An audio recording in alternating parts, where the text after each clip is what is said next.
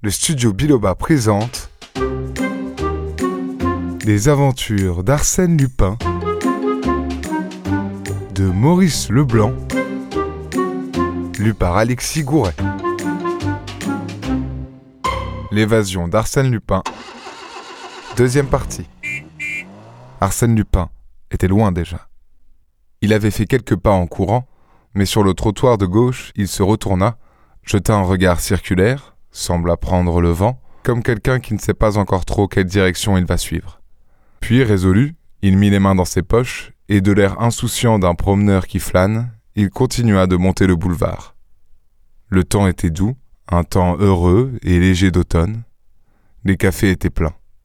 Il s'assit à la terrasse de l'un d'eux. Il commanda un boc et un paquet de cigarettes. Il vida son verre à petites gorgées, fuma tranquillement une cigarette, en alluma une seconde. Enfin, s'étant levé, il pria le garçon de faire venir le gérant.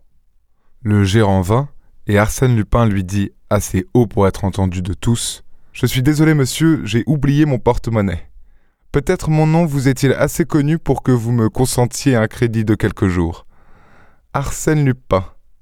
Le gérant le regarda, croyant à une plaisanterie, mais Arsène répéta. Lupin, détenu à la santé, actuellement en état d'évasion. J'ose croire que ce nom vous inspire tous confiance. Et il s'éloigna au milieu des rires, sans que l'autre songeât à réclamer. Il traversa la rue Soufflot en biais et prit la rue Saint-Jacques. Il la suivit paisiblement, s'arrêtant aux vitrines et fumant des cigarettes. Boulevard de Port-Royal, il s'orienta, se renseigna et marcha droit vers la rue de la Santé. Les hauts murs moroses de la prison se dressèrent bientôt.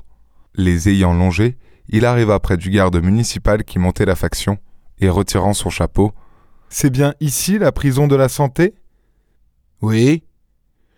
Je désirerais regagner ma cellule. La voiture m'a laissé en route et je ne voudrais pas abuser. Le garçon grogna. Dites donc, l'homme, passez votre chemin et plus vite que ça. Pardon, pardon, c'est que mon chemin passe par cette porte. Et si vous empêchez Arsène Lupin de la franchir, cela pourrait vous coûter gros, mon ami. Arsène Lupin Qu'est-ce que vous me chantez là? Je regrette de n'avoir pas ma carte, dit Arsène, affectant de fouiller ses poches. Le garde le toisa des pieds à la tête, abasourdi, puis, sans un mot, comme malgré lui, il tira une sonnette. La porte de fer s'entrebâilla. Quelques minutes après, le directeur accourut jusqu'au greffe, gesticulant et feignant une colère violente. Arsène sourit. Allons, monsieur le directeur, ne jouez pas au plus fin avec moi. On a la précaution de me ramener seul dans la voiture. On prépare un bon petit encombrement et l'on s'imagine que je vais prendre mes jambes à mon cou pour rejoindre mes amis Eh bien, et les vingt agents de la sûreté qui nous escortaient à pied, en fiacre et à bicyclette? Non ce qu'ils m'auraient arrangé. Je n'en serais pas sorti vivant. Dites donc, monsieur le directeur. C'est peut-être là-dessus que l'on comptait? Il haussa les épaules et ajouta. Je vous en prie, monsieur le directeur, qu'on ne s'occupe pas de moi. Le jour où je voudrais m'échapper, je n'aurai besoin de personne. Le surlendemain, L'écho de France, qui décidément devenait le moniteur officiel des exploits d'Arsène Lupin, on disait qu'il en était un des principaux commanditaires, l'écho de France publiait les détails les plus complets sur cette tentative d'évasion. Le texte même des billets échangés entre le détenu et sa mystérieuse amie, les moyens employés pour cette correspondance, la complicité de la police, la promenade du boulevard Saint-Michel, l'incident du café Soufflot, tout était dévoilé. On savait que les recherches de l'inspecteur Dieuzy auprès des garçons de restaurant n'avaient donné aucun résultat.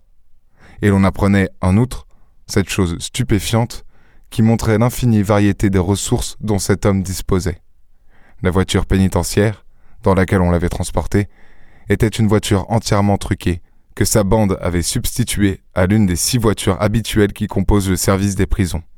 L'évasion prochaine d'Arsène Lupin ne fit plus de doute pour personne. Lui-même d'ailleurs l'annonçait en termes catégoriques, comme le prouva sa réponse à M. Bouvier au lendemain de l'incident. Le juge, raillant son échec, il le regarda et lui dit froidement Écoutez bien ceci, monsieur, et croyez-moi sur parole. Cette tentative d'évasion faisait partie de mon plan d'évasion. Je ne comprends pas, ricana le juge. Il est inutile que vous compreniez.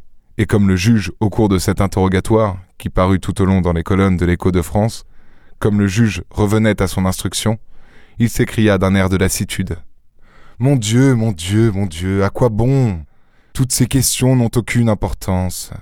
Comment aucune importance? Mais non, puisque je n'assisterai pas à mon procès. Vous n'assisterez pas? Non C'est une idée fixe, une décision irrévocable, rien ne me fera transiger.